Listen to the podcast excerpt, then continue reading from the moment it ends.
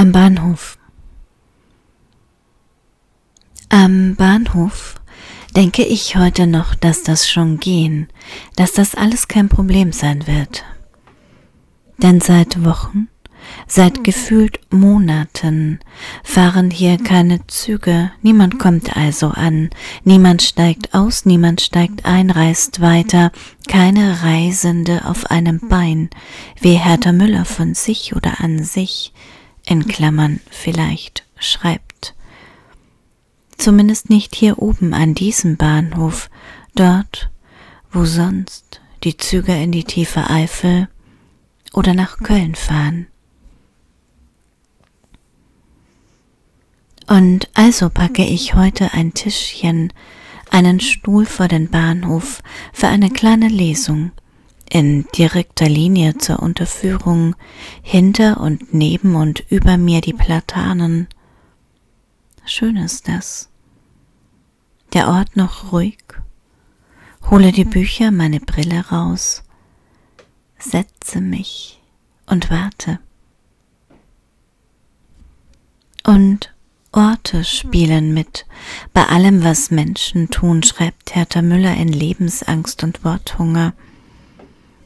Und sie schreibt auch, Orte und Gegenstände stehen nicht nur herum, Sie sind Teil der Handlung. Und genau so ist es nun seit Tagen, seit Wochen. Die Orte sind Teil der Handlung, sind vielmehr Handlung selbst. Nur am Bahnhof ist gerade so ein Stillstand und ich überlege, ob Bahnhof ein Wort ist. Als sie den Koffer zum Bahnhof trug, hielt man sie fest. Nur die Angst aus dem Hals stieg in den Zug. Und ich aber, ich steige nicht ein, ich bleibe stehen, mit den Büchern der Brille mit mir selbst, eine Ahnung davon, wer das ist oder sein kann, wartend auf einen Zug oder ein neues Wort. Endlich in den Text einsteigen, heißt es bei Hertha Müller, und ich denke auch an Peter Bixel, immer wieder an die Geschichte eines Mannes, der alle Zugstrecken auswendig konnte. So erinnere ich zumindest und ich sehe es jetzt nicht nach.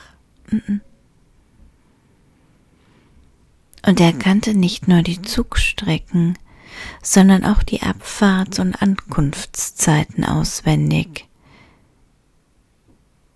Er kannte jeden Zug, wusste, woher er kam, wohin er ging, wann er irgendwo ankommen wird und welche Züge von da wieder abfahren und wann diese ankommen werden. Und ich werde unruhig bei diesem Gedanken, vielmehr bei dem Gedanken an den Text von Peter Bixel, denn unweigerlich schiebt sich ein anderer Text dazu der gar nichts damit zu tun hat, der überhaupt eigentlich gerade so fern von mir ist, und doch immer wieder holt er mich ein. Ein Tisch ist ein Tisch. Und ich sehe mich, wie ich heute das kleine Tischchen trage, ins Auto aus dem Auto hole, auf den Bahnhofsvorplatz stelle, und wie der Tisch immer noch ein Tisch ist.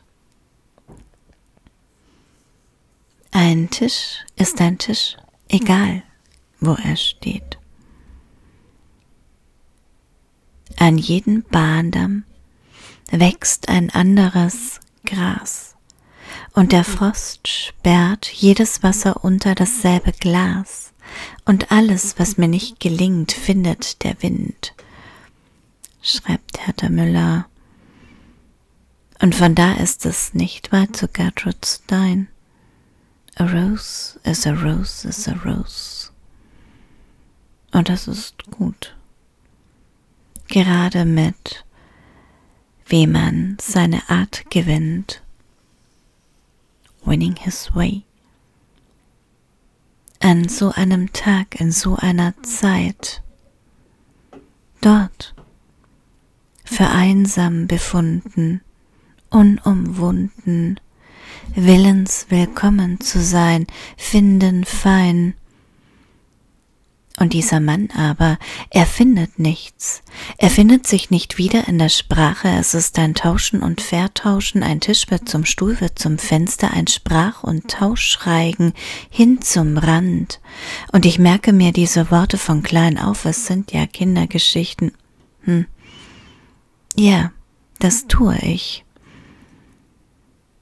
Und jedes Mal aber frage ich mich, ob der Mann noch wartet ob sein Zimmer ein Bahnhof der Sprache geworden ist, Gleise, die zu einem Satz, zu einer Frage führen, die nun niemand mehr entlang fährt, so wie hier, an diesem Abend, wo überraschend eine kleine Ape durch Hertha Müllers Worte fährt, ein Rennfahrer die Gleise entlang surrt, ihnen folgt, so ein Bewegungszischen,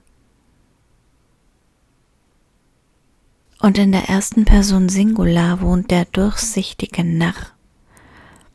Und spätestens jetzt, also denke ich an W.G. Sebald, an seinen Text Austerlitz und meine Erinnerung daran, die eine brüchige ist.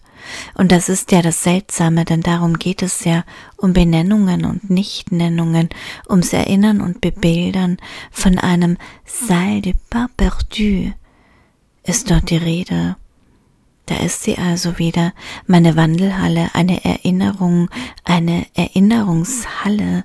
Das ist doch erstaunlich, wie die Texte ineinander greifen, sich schreiben, einander und fortschreiben. Und ich aber, ich bleibe sitzen und sehe mir zu, wie ich zum Regal gehe. Jetzt das Buch in die Hand nehme Austerlitz, mit welchem ich vor der Schwelle eines jeden zu schreibenden Satzes stand, ohne zu wissen, wie ich nun diesen Satz oder überhaupt irgendeinen beliebigen Satz anfangen könnte. Und jetzt offenbar fährt meine Erinnerung mehrgleisig.